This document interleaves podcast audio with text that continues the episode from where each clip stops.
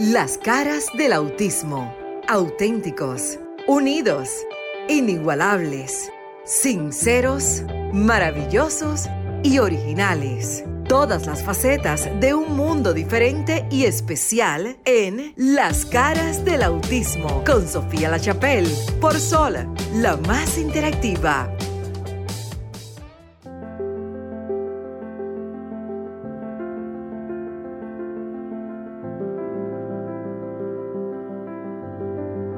Muy buenas noches, buenas noches República Dominicana. Continuamos en sintonía del Sol 106.5 FM, la más interactiva. Qué bueno que estás allí en el dial continuando en vivo con el programa Las caras del autismo.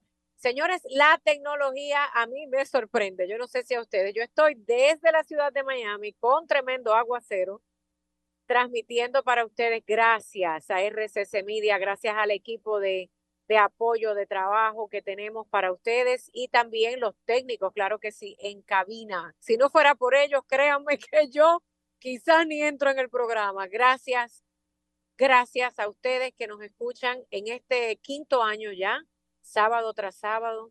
Esperamos en Dios que podamos estar hasta que nos lo permita la administración y ustedes con su cariño, con ese deseo de aprender, de conocer y de informarse. Aquí hablamos de discapacidad con capacidad, de las personas que tienen alguna condición de vida de nacimiento o quizás el destino los llevó a tener una condición y somos inclusivos. Nosotros sí podemos decir verdaderamente que somos inclusivos porque hemos hablado con todos los demás del gremio, como dirían. Este mes que ya finaliza, ya mismo finaliza, como ustedes saben, es el mes para hablar y crear conciencia de las personas eh, sordas o sordomudas, como le quieran llamar. Lo importante es que nosotros hemos tenido la semana pasada una gran representación y también me parece que ya Maritza Botier y el equipo que está en cabina tiene algunas invitadas. Y me parece que Melba, que Sonia, vi ese, ese nombre por allí dentro de un grupo de trabajo que tenemos. Qué bueno que nos visiten. A ustedes que nos escuchan o que nos ven a través de Roku TV. Estás en tu casa, estás en el carro, estás donde estés a través de www.sol.zfm. Bienvenido y queremos que nos llamen. Yo voy a pasar en cabina para que eh, podamos hablar. Miren, en esta semana yo sé que han pasado cosas que son noticias, pero yo no quiero volver a tocar el mismo tema. Ya eh, para que, para buen entendedor, pocas palabras bastan. Ya la, eh, la justicia en República Dominicana está haciendo lo que dicen tienen que hacer. Pero yo tengo mi opinión y la voy a dar de manera dentro de lo que cabe neutral. Si de justicia se trata y si de presentar cantidad de profesionales que no están haciendo su trabajo, señores, un solo nombre no es suficiente.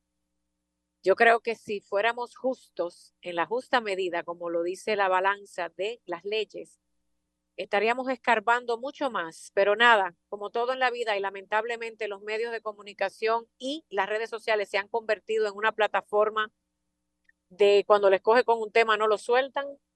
Ojalá de verdad el gobierno en mi país empiece a revisar muchas cosas que están mal dentro de los servidores para el área de discapacidad porque serían muchos más los que tuviesen que dar explicaciones o quizás aclarar si es cierto o no lo que se le imputa. Con eso los dejo. Vamos a hablar de cosas más positivas, de lo que se puede hacer para un mundo mejor. Compañeros en el estudio, gracias. Y aquí estoy escuchando y me integro enseguida que pueda. Buenas noches. Nosotros desde aquí, desde Sol 106.5, desde la República Dominicana, les damos la bienvenida a este súper espacio, señor, dedicado como dijo Sofía, el mes completo de junio al mes de la discapacidad de la comunidad sorda. Hoy tenemos el gran honor de acompañarnos la señora Melba, a quienes realmente es digna de admirar y de agradecer su presencia en el día de hoy. Y dos súper, súper amigos, señores, que son sumamente brillantes e inteligentes y han dedicado su vida a dar ese amor, esa condición de, servir sobre lo que es el ser intérprete a las personas sordas. Tenemos a Karen, quien está desde el inicio del programa transmitiendo en lengua de señas para aquellas personas que están sintonizándonos a través de Sol, www.106.5, la más interactiva, a través del internet, a través de Roku. Vean lo que es el trabajo tan maravilloso, tan valioso, señores, pero tan beneficioso para esa comunidad sorda que necesitan de la mano de un intérprete. Y por supuesto nos acompaña Jonathan también, quien es su querido esposo y quien gracias a él también hemos conocido esa lengua de señas y vamos a hablar sobre el rol de los intérpretes, sobre lo que es la importancia de ellos, por qué es tan vital la presencia de ellos cuando se necesita que alguien que tenga la condición de sordo, valga la redundancia, esté presente y se notifique y, se, y nos diga a esa persona a través de, este papel, de ese rol de intérprete, qué sienten ellos. Doctor, ¿cómo está usted? Muy, pero muy buenas noches. Realmente feliz en este mes. Quien habla es Alcedo Magarín. Trabajar con la comunidad sorda y la lengua de signos, que específicamente los signos en español porque hay signos en otros idiomas que se podría crear confusión cuando una persona se encuentra con la comunidad sorda, porque no existe una lengua universal o signos universales, sino por lengua. Pero contentísimo, la semana pasada, como dijo ya la querida eh, directora de este programa, nuestra querida periodista internacional Sofía Lachapelle, Tuvimos eh, una persona también que nos habló mucho, el programa fue hecho completo para la comunidad eh, sorda y la lengua de signos. Eh, fue muy significativo porque se hizo enfoque desde el punto de vista de la escasez que tenemos en el Poder Judicial, aunque están formando nuevos, la escuela está formando algunos intérpretes hay dificultades en los centros educativos de la República Dominicana, donde hay personas que de, eh, la comunidad sorda que no están recibiendo la docencia per se porque el lenguaje es distinto.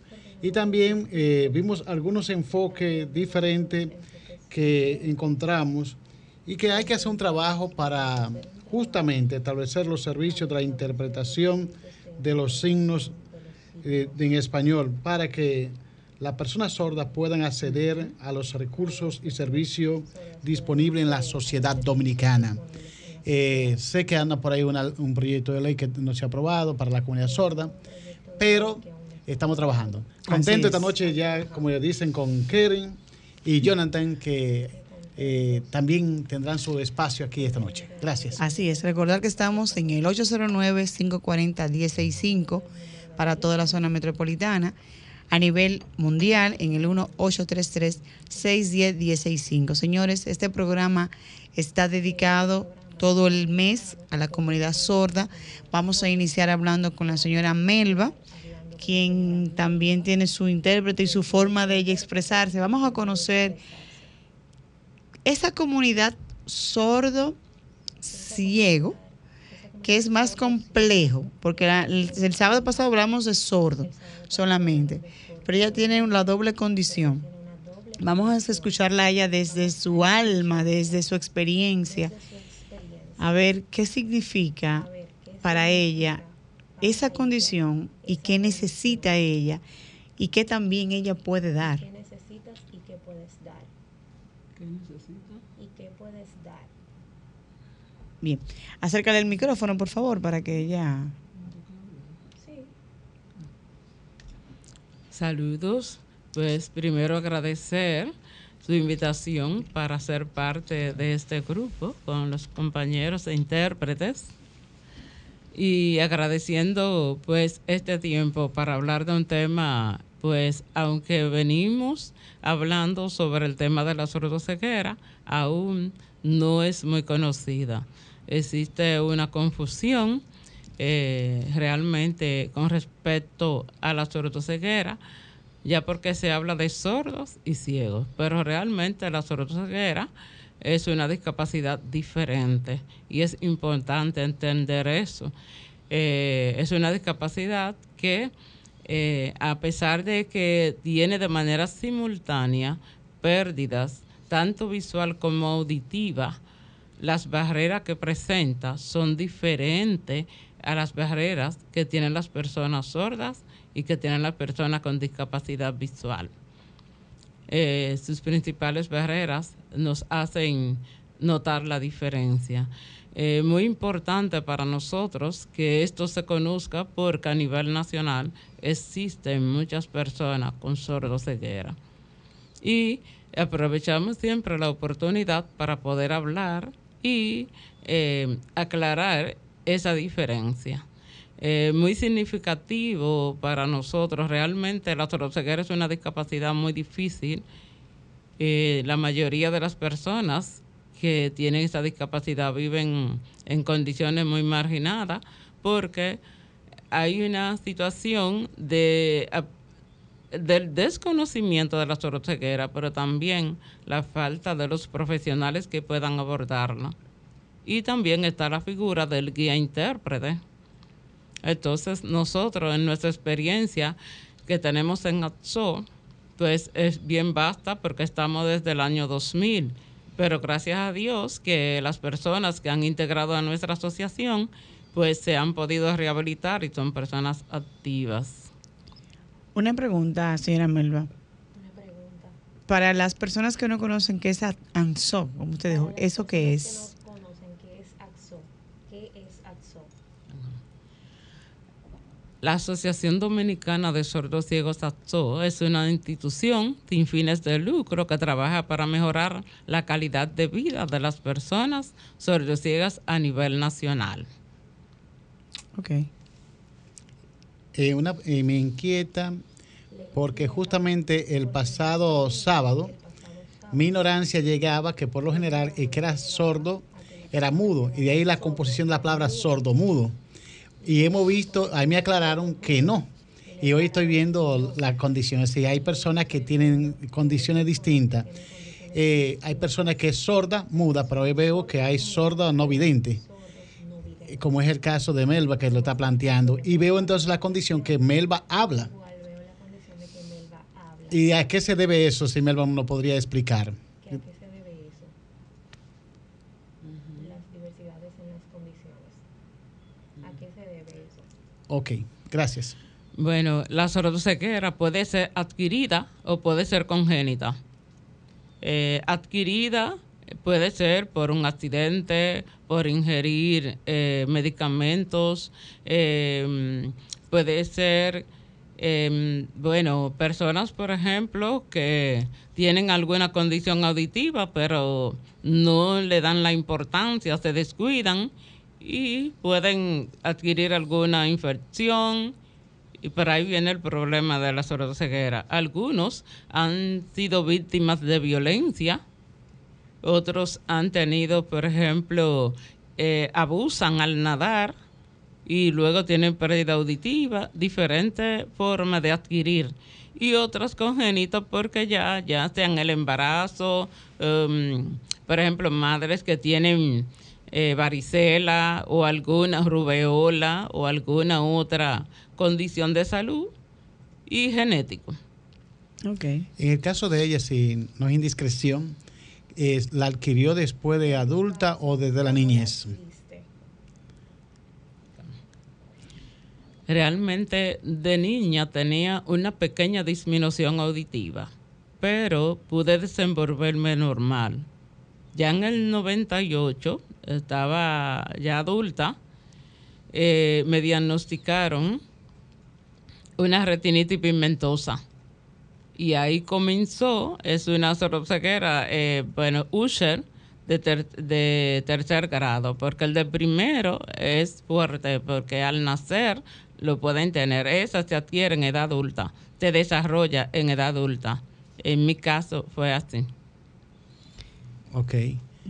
Recordar que estamos en el 809-540-1065 para todas aquellas personas que no quisieran hacer un aporte, también conocer más sobre esta condición sordo-ceguera que si bien es cierto, Melba nos decía fuera del aire que tienen una fundación y que está, digamos, apadrinada por 136 personas, creo que fue que usted me dijo, señora Melba. Cuenta con 136 personas que le confirmen la cantidad de personas que tiene la institución. Sí. Actualmente tenemos registrados 135 personas. Hay compañeros que han fallecido, pero tenemos conocimiento y sabemos de un gran número de personas con sordoceguera que no hemos podido registrar por la situación de que ellos esperan respuesta. Y ATSO es la única organización que trabaja con personas sordociegas. Entonces, pues eh, hay que manejarse. Y también tenemos eh, condición de que dentro de la comunidad sorda están apareciendo personas con baja visión. Esas personas son sordociegas, aunque son parciales. Ok. Dentro de lo que es la ley 513, que es la ley sobre los derechos de las personas con discapacidad, con discapacidad, no está registrada eh, la condición sordo-ciega. ¿Qué esperan ustedes sobre este nuevo, digamos, eh, eh, sobre el, el anteproyecto que tienen, tanto de la ley sobre, sobre la mejoría, digamos, sobre la mejora de discapacidad, la ley 513, y también la ley que es especial que se está aún todavía conociendo en el Congreso Nacional? Eh, muy importante ese tema que ha tocado porque aún en República Dominicana la sordoceguera no está reconocida como una discapacidad única y diferente. Eh, como le comentaba, tienen a las personas sordociegas entre la comunidad sorda o personas ciegas. Y nosotros estamos gestionando a través del CONADI para poder eh, abordar este tema, aunque ya lo hemos hablado, de manera que se pueda reconocer la sordoceguera como una discapacidad única y diferente. Estamos atentos a las respuestas de ellos para eh, en la misma ley 513 pueda ser reconocida y también los sistemas de comunicación que utilizamos las personas sordociegas y la figura del guía intérprete. Bien. Le damos la bienvenida a Sonia. Hola Sonia, gracias por venir, gracias por estar aquí con nosotros. Sonia le fue muy bien el evento que comenzó hoy y sigue mañana. Sí, bellísimo. Qué bien. Sí, Sonia tenemos el compromiso de ir mañana, Sí. Deben de ir mañana. si Dios mediante. Sonia, tú que tienes tanto tiempo, ¿eh? No voy a decir el tiempo, ahora no vayan a calcularnos la edad. Que no asumemos, pero trabajando, eh, siendo intérprete en los medios de comunicación, en tu vida normal, ¿verdad? como profesional, ¿qué te motivó a, a ser parte de lo que es este mundo mágico de, la, de, la- de intérprete? Eh, bueno, casi siempre la las personas que tienen una institución es porque tienen un hijo con una condición. En el caso de los intérpretes generalmente eh, es por, no sé, tal vez incluso puede ser motivado a una forma de, de- de generar empleo que lo es, porque es un trabajo, es una profesión. Eh, pero entro al mundo de los sordos sin tener la menor idea, jamás eh, pensar en nada que ver con la interpretación. O sea, yo no, pero ni remotamente. No porque no supiera que estaba esa área, porque cuando me formo, me formo con personas ya que trabajaban el bilingüismo, los años 90, 89, 90, y que se hablaba desde, un, desde mi formación, desde el primer curso de lengua de señas, se hablaba de lo que es la figura del intérprete de lengua de señas, su función y quién es, que no es lo mismo que, que saber lengua de señas. Exacto. Pero como que no me fui por ahí, más, más bien me fijé en la persona, en la inclusión y la, y la, y la persona sorda como tal. O sea, esa persona que, que requiere de, de apoyo, de que le empujemos, de que trabajemos con ellos. Y eso ocurrió pasando yo en La Romana, que es de donde soy, Ah, y cuando todavía estaba en, en- en el, en el colegio, en los años, pasaba por el frente de una de las extensiones de las escuelas de sordo de la Romana. La Escuela Nacional tiene extensiones Eh, y una de las extensiones es la escuela de sordo de la romana que está en el hogar del niño. O sea, esa escuela no estaba en el hogar del niño, estaba en una casona, en una casa. Y ahí estaban esos muchachos cuando todavía el tema de los... Oye, el tema de la, de la discapacidad no era un tema en República Dominicana. No era prioridad. Estaba lo minusválido, estaba lo mongólico, todavía ese era el tema. Ese era el concepto. Porque no sí teníamos ni siquiera el CONADIS. Ni siquiera remotamente se estaba pensando en CONADIS. Y, y- y bueno, imagínate, el tema de la, de la discapacidad en sentido general no era un tema. Quizás rehabilitación por el tema de rehabilitación. Y, pero los sordos, imagínense. Y yo paso por ahí y digo, veo esos muchachos como haciendo eso así. La seña. Sí. Y, y, y una y otra vez, y paso y paso. Y yo recuerdo que yo decía, pero. eh, y entonces en la noche yo volvía a ver eso, así como, como una película. Y yo decía, pero.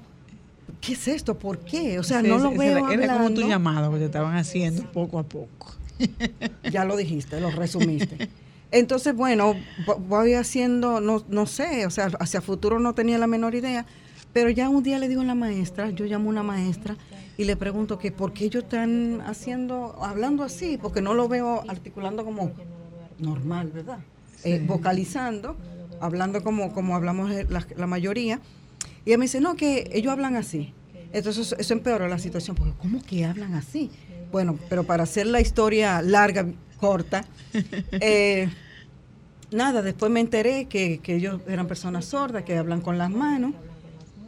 Después, muy, muy seguido de eso, a como yo no sé si quizás menos de un año, me entero que viene una misionera a dar un curso de lengua de señas. Y digo, ah, pero esto tiene que ver con él, para que tú veas cómo son las cosas de Dios. De Dios, Todo exacto. está bien organizado. Y, y viene, el, viene el curso, digo yo, pero esto tiene que ver con esto, digo yo. Yo suspendí todo, en todo lo que yo estaba involucrada. Yo estaba en muchos deportes, en muchas, siempre he sido muy activa y en muchas cosas al mismo tiempo. Paré todo, porque esto era como, aquí es. Pero yo no estoy consciente. Todo va pasando como muy natural. Tomo un curso de cinco días de lengua de señas con una misionera y un sordo eh, misionero. Los dos son una persona sorda y una misionera. Bueno, ahí hablan de la persona sorda, hablan de los intérpretes, hasta nos dieron algunas orientaciones de qué hace un intérprete en las iglesias y demás, porque casi todos los que hemos iniciado de alguna manera hemos iniciado por asuntos ministeriales y cosas. Yo no creo que, bueno, salvo algunas personas, pero casi todo el que ha empezado de aquellos años ha venido a través del ministerio de iglesias y demás, salen de las iglesias. Nada, cuando ellos se van, ellos nos presentan unas personas adultas sordas. Y yo veo estos, estos muchachos acá y hacen unos dramas en la iglesia, digo yo, yo me quedé así como que, ok. Y antes de que ellos se fueran, yo yo necesito la dirección de esas personas. Porque yo dije, yo no puedo dejar que se me desaparezca, yo quiero quedarme con ellos. Pero todo eso en mi mente y lo fui como ejecutando también. Hasta el sol de hoy, hasta el día de hoy. De hecho, eh, mi formación fuera la que estudié en una universidad en los Estados Unidos, todo el tiempo fue con la comunidad sorda. 24 O sea, te has involucrado de manera tal Ya, bueno, que ya tú eres parte de la comunidad. En esos tiempos no habían personas así, quizás en la iglesia muy internas haciendo cosas muy específicas de las iglesias, pero en la así en lo secular nada. Y las escuelas propiamente internamente, pero hacia afuera yo comienzo a salir, me involucro con los sordos, comenzamos a hacer campamentos, comenzamos a que a que se presente drama en los parques, que se hagan cosas. Comenzaron los sordos a salir, a salir, a salir. Y ellos, en ese momento, una pareja y yo que quedamos solamente de como de 100 personas que tomó el curso, todo el mundo se desapareció. Y con esos cinco días y más la conexión con la comunidad, bueno, pues ya ahí uno se quedó como referente para ellos. Si había un dolor de cabeza, si había un problema familiar, 24-7, la casa toda hora llena, no había hora de comer ni de dormir, porque No, porque ya tú eras la intérprete. La famosa era ahí dentro de, de- Entonces, de la sí, eh, comunidad. ajá. Esa es mi conexión. Esa- exactamente, porque ellos no tienen más apoyo y todo el que trabaja con nosotros sabe que nosotros nos convertimos, uno a veces solo quiere ser intérprete, quiere ser docente, hacer su rol, pero las necesidades que tiene nuestra comunidad sorda, nosotros terminamos siendo trabajadores sociales, tra- se- se- terminamos siendo, bueno, hasta el sol de hoy, ya ahí tuve la oportunidad de estudiar educación, eh, eh, en aquellos tiempos, eh, ¿cómo era? Maestro normal Ah, maestro normal. maestro normal en la UFED, recuerdo. Ya luego me fui a Estados, después ya fui a Estados Unidos así a estudiar en una beca que tenía la USAID con, con el gobierno de acá, que en esos tiempos llegamos ahí como cuatro personas a, inter- a formarnos como intérpretes, la lengua de señas como idioma, como lengua. Porque ya tú lo tomaste como tu profesión. Ah, porque me invita. Rosa Peña, ¿tú recuerdas Rosa Peña? Bueno, eh, la sí, primera, sí, la, segunda primera, persona sí, en Conadi. en Conadi, sí, claro. que doña Rosa Peña fue una persona directora, que en los de primeros años en la educación tiene que ver. eh, es un referente. Y me dijeron, mira, hay una beca para de la USAID en el área de la interpretación.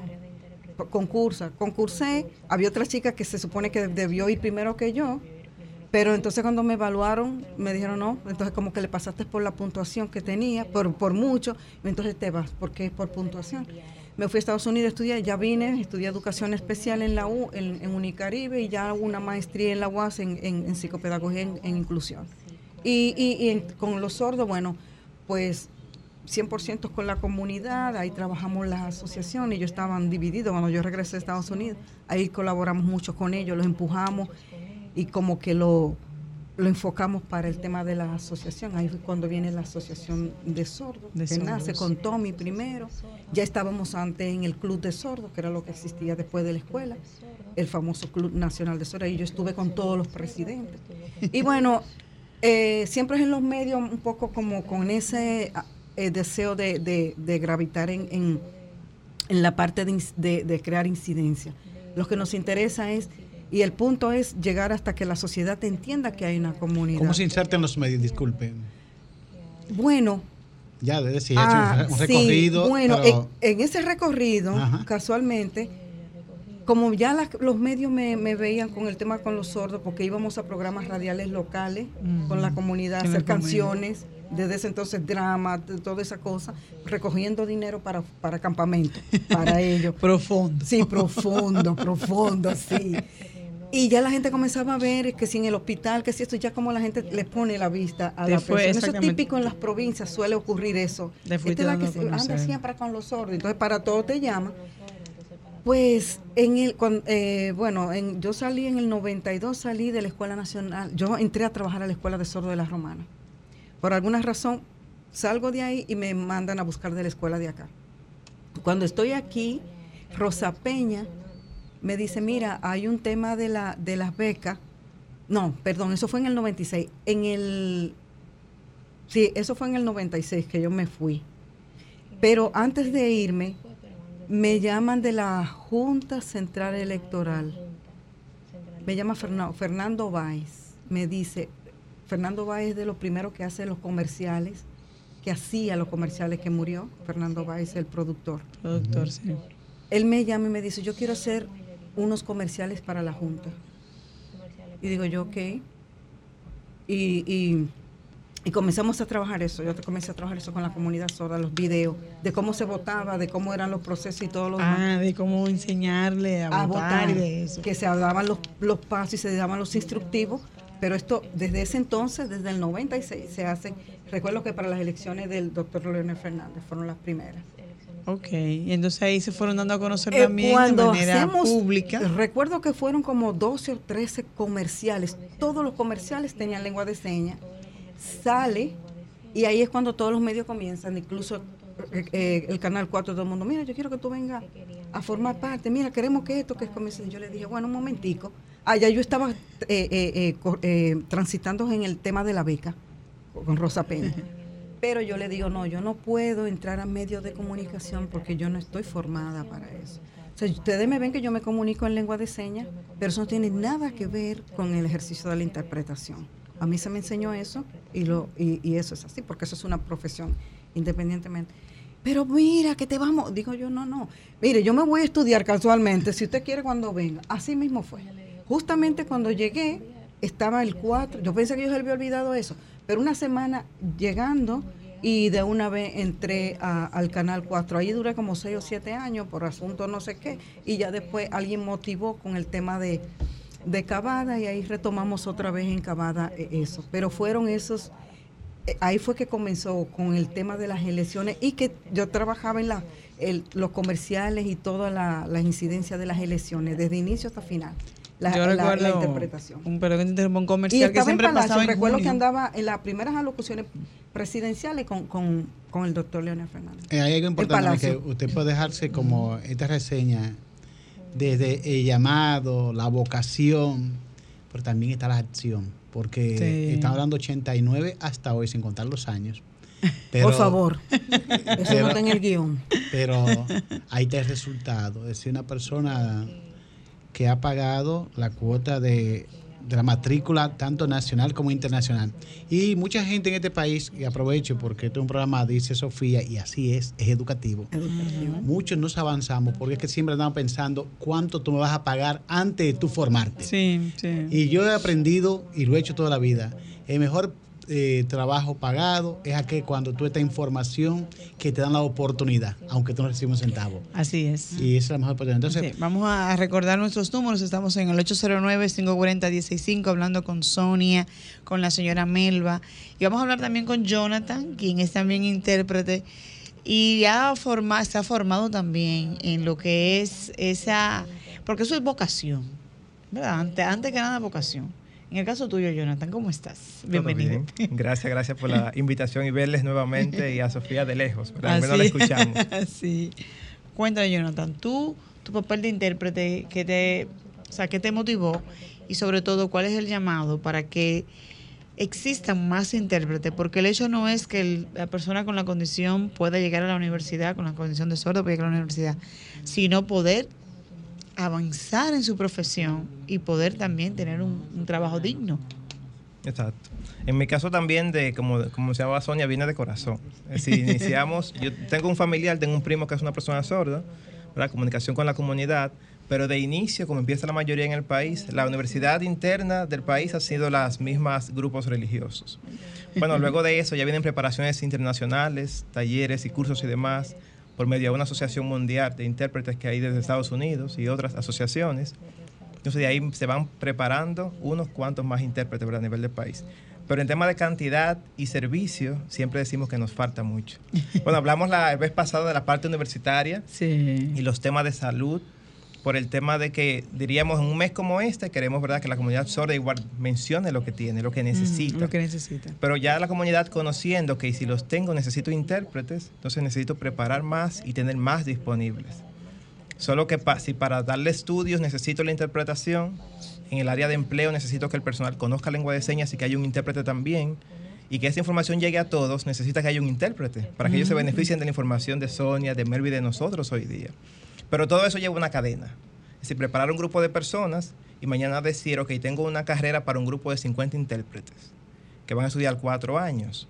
Mañana le voy a asegurar trabajo a esos 50 o cómo lo voy a hacer. Es Ahora decir, que, perdón que te prepararse- interrumpa. Ser intérprete dura cuatro años. No, bueno, hay países que tienen diversas carreras.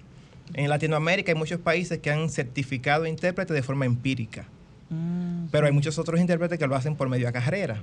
Recientemente hablaba con unos colegas de, de Colombia y me decían eso, unos amigos de la comunidad, y me decían, muchos de los intérpretes que salen de cuatro años o tres, entonces no están siendo intérpretes. Ah, porque la comunidad es quien al final los evalúa. Era lo que Entonces, decía Sonia ahorita, que es una cuestión de preparación. Es que una cosa, eh, ni- eh, o sea, no es una cosa o la otra. Está la experiencia, está, pero está la, la formación. La formación. Porque es que la, formación. la- la interpretación, o sea, el intérprete es un profesional. Debe- y un profesional, está hablando de una profesión. Y una profesión es formación. Entonces, eh, y después de ahí, que, tú te formas, y la formación la da una, una, una institución superior, ya lo otro son eh, capacitaciones que tú te mantienes orientado y conoces los mínimos, las reglas mínimas, pero eso eso es importante. Exacto. Y, Exacto, tenemos eso, pero debemos llegar, porque incluso, y voy a, a decir algo, el tema de las interpretaciones en países como nosotros, que no está resuelto en ningún sentido. No está resuelto. Eso, te- eso yo le iba a No está resuelto, porque incluso la interpretación, y esto es bueno que quede claro, son áreas especializadas. O sea, tú como intérprete, tú no puedes estar en la justicia, puedes estar en la parte médica. O sea, tú resuelves algunas cosas mientras tanto, pero las interpretaciones son áreas especializadas. O sea, tú debes ser intérprete, por ejemplo, en el Poder Judicial. En, el salud ámbito, en el En ámbito eh, judicial, específicos. pero tú te tienes que formar en el ámbito judicial. El intérprete no es un mágico, ni es una persona que eso, es- eso Que no lo es todo verdad. uno, o sea. No, ¿Por qué? Para yo ser intérprete judicial, yo soy intérprete judicial del, po- del, del poder de la Suprema Corte, pero para eso yo he tenido que formarme en el ámbito judicial.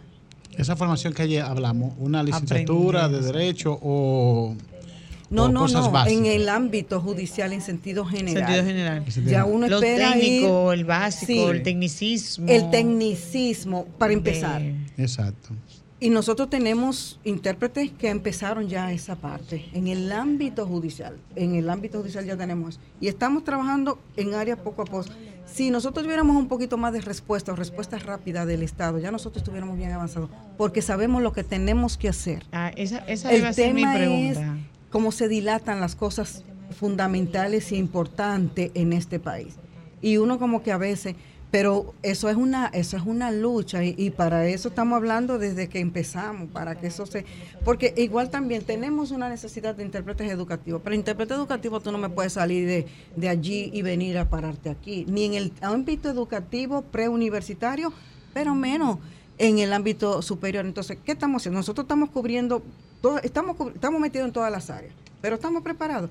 No lo estamos. Y existe una No lo estamos, estamos afectando a la comunidad, comunidad sorda, sorda. porque se está dando como hecho y por aquí, por allí, pero no estamos capacitados. Entonces tú me dices, bueno, pero vamos haciendo y mientras tanto, pero en eso, ese discurso, por ejemplo, en mi caso, ya para mí es como un poquito hasta peligroso, digamos.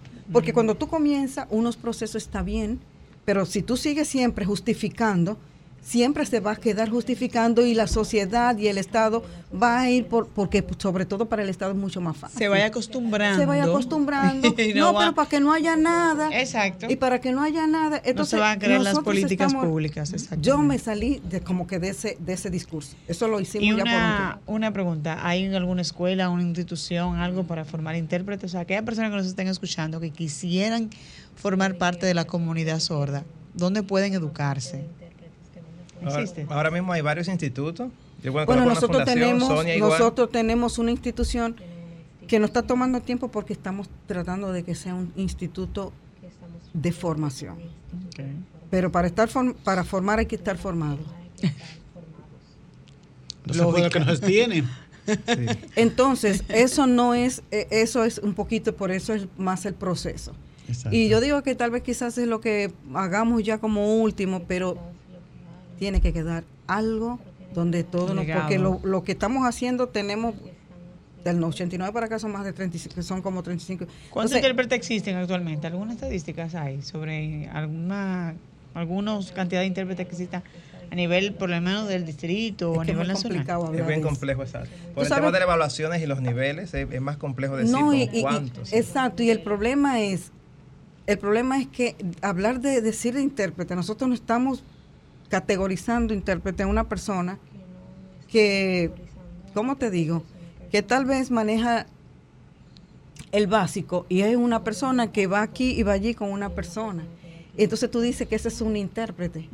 Entonces, como nosotros todavía no tenemos unas evaluaciones ni unas categorizaciones, que es do- donde nosotros pretendemos llegar, en la formación, categorizar y evaluar un poco experiencia con formación, pero aquí en República Dominicana, aquí en República Dominicana, la formación tiene que partir de aquí de República Dominicana, porque eh, la formación tiene que responder a las necesidades de aquí, a, las- a las partes legales de aquí y más que nada a la lengua de, señas de acá que no la tenemos. de- Entonces tenemos que comenzar, antes de hablar de todo esto, nosotros estamos trabajando en, en resolver problemas que ya otros países que están hablando de certificación y que la tienen. Pero no, no es porque ellos están por donde nosotros estamos. Es porque ellos han dado una serie Ellos- de pasos que son necesarios primero. Porque ¿cómo te ponen, no ponemos a hablar de, de formación? ¿Qué formación es la que tú me vas a dar si no tenemos una lengua? ¿Cuál lengua? Cualquiera. Ahora mismo nosotros te- nos ponemos a hablar, y ella se para de ahí. Si yo me siento, comienzo a hablar una cosa diferente a lo que ella está diciendo sobre el mismo tema. Y si él se sienta probablemente, y uno lo ve.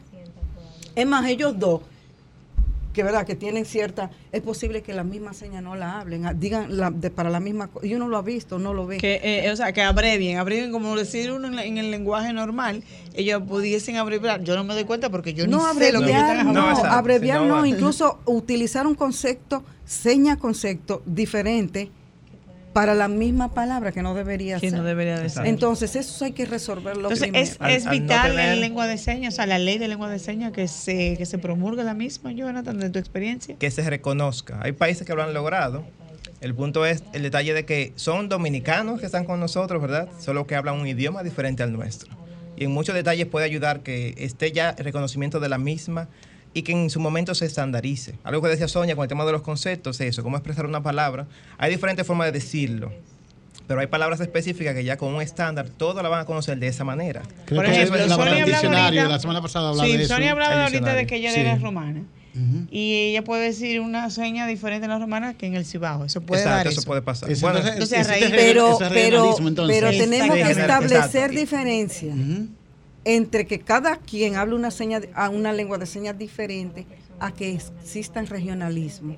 Ok. Los regionalismos son propios de las lenguas. Exacto. Eso es natural y eso no puede cambiar.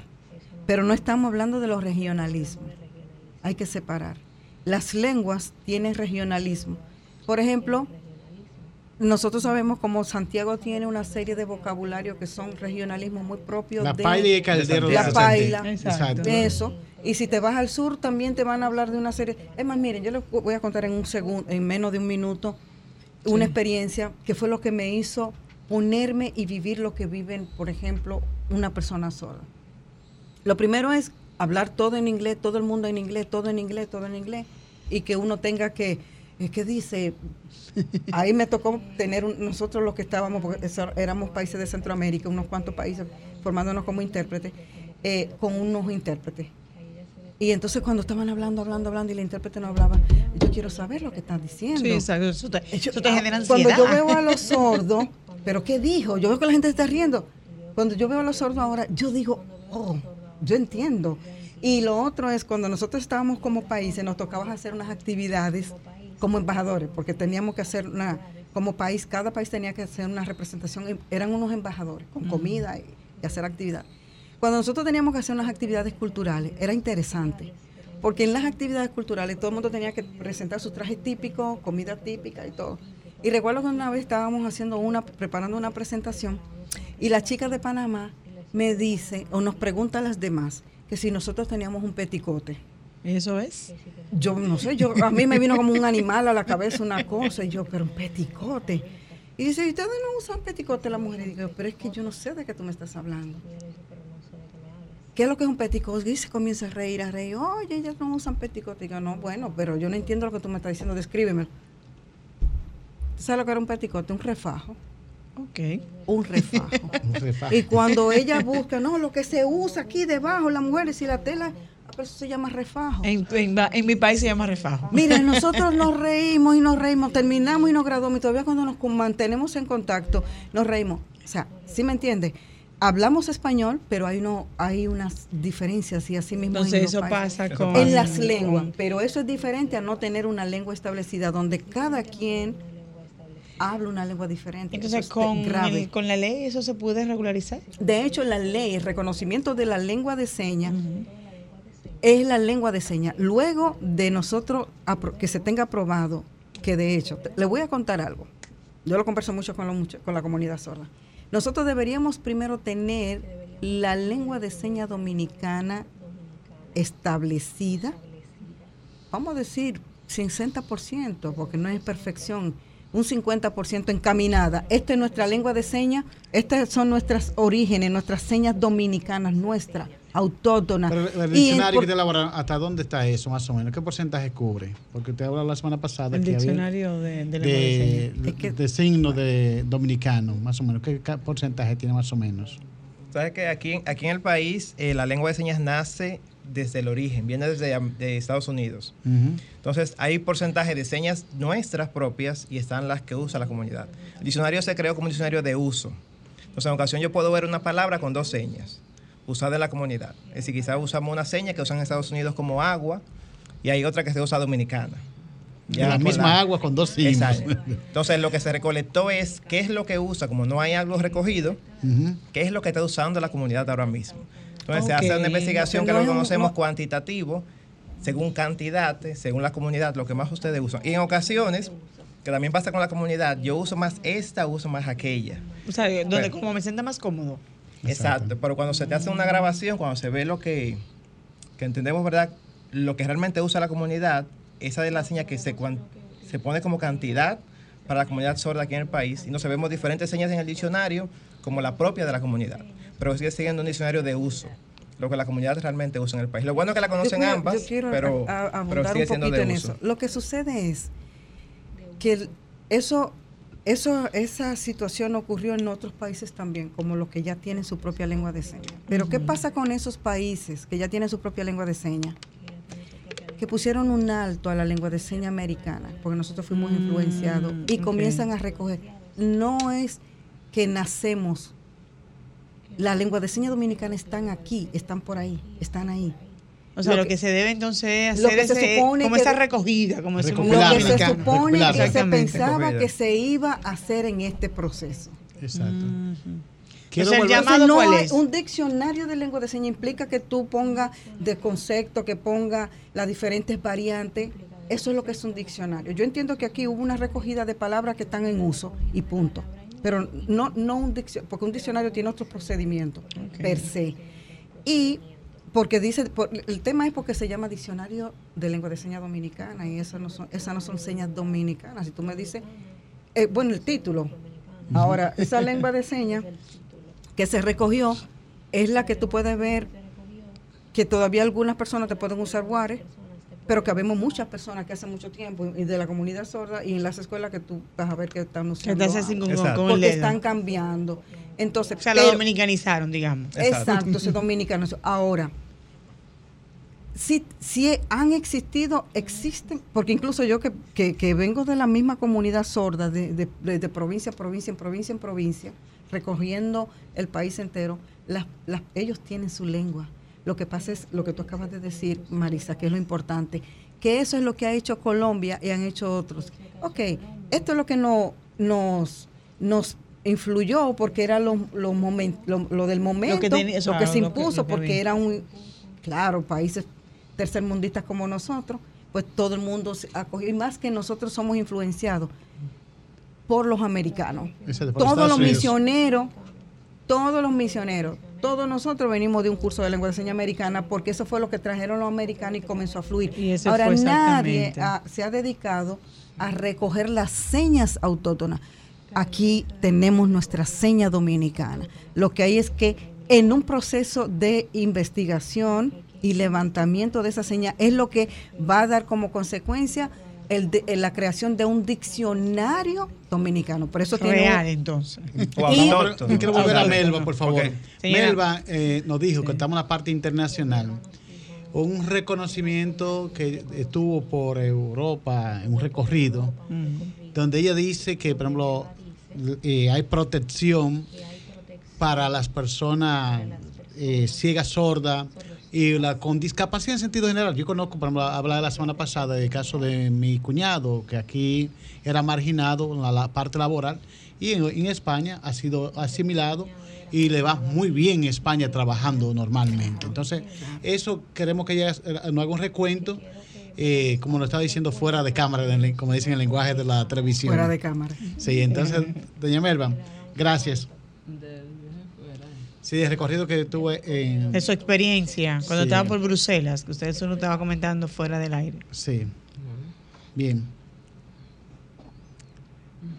El micrófono está, gracias. Bueno, eh, muy buena experiencia. Siempre que viajamos a otros países y nos reunimos con líderes eh, con sordoceguera, pues compartimos eh, los avances que ellos logran en sus países.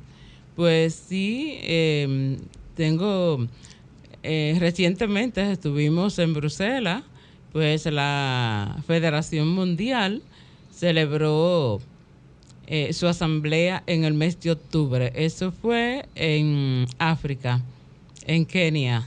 Y estuvimos compartiendo sobre el proyecto SHAPE, que es un proyecto que trae a, eh, ¿cómo se dice? Diría, muestra la condición en que se encuentran las personas sordociegas a nivel mundial. Eh, recientemente eh, estuvimos en Bruselas, que estuvo presentándose ese proyecto ante el Parlamento Europeo. En el mes de noviembre se estuvo presentando en Ginebra. Y una de las cosas que nos compartieron es que ellos tienen en Europa eh, la tarjeta del certificado de discapacidad, una tarjeta de discapacidad que le permite a ellos tener acceso y facilidades a los servicios. Recientemente hicieron una tarjeta que está para aprobación de que no solamente dentro de un país europeo, sino que pueden a nivel de otros países de Europa tener la misma garantía. Señora- Quiere decir que si yo vivo en Bélgica y tengo una tarjeta de discapacidad que me facilita los servicios, pero yo quiero ir a España a estudiar a una universidad, la tarjeta europea Tenga me validez. permite accesar a eso. Está para aprobación, pero muy importante. Ah, estaba avanzado. Ya para ya casi pues finalizando, señora Melba, ¿cuál es su petición o su mensaje al, al Estado, digamos, para que tomen en cuenta las personas eh, con su condición, sobre todo ahora eh, con la modificación que se le piensa hacer a la ley 513, porque eh, la condición de sordo ya es una condición per se, pero tener la condición sordo-ciego multiplica, ¿verdad? La, el estado de dignidad de la persona.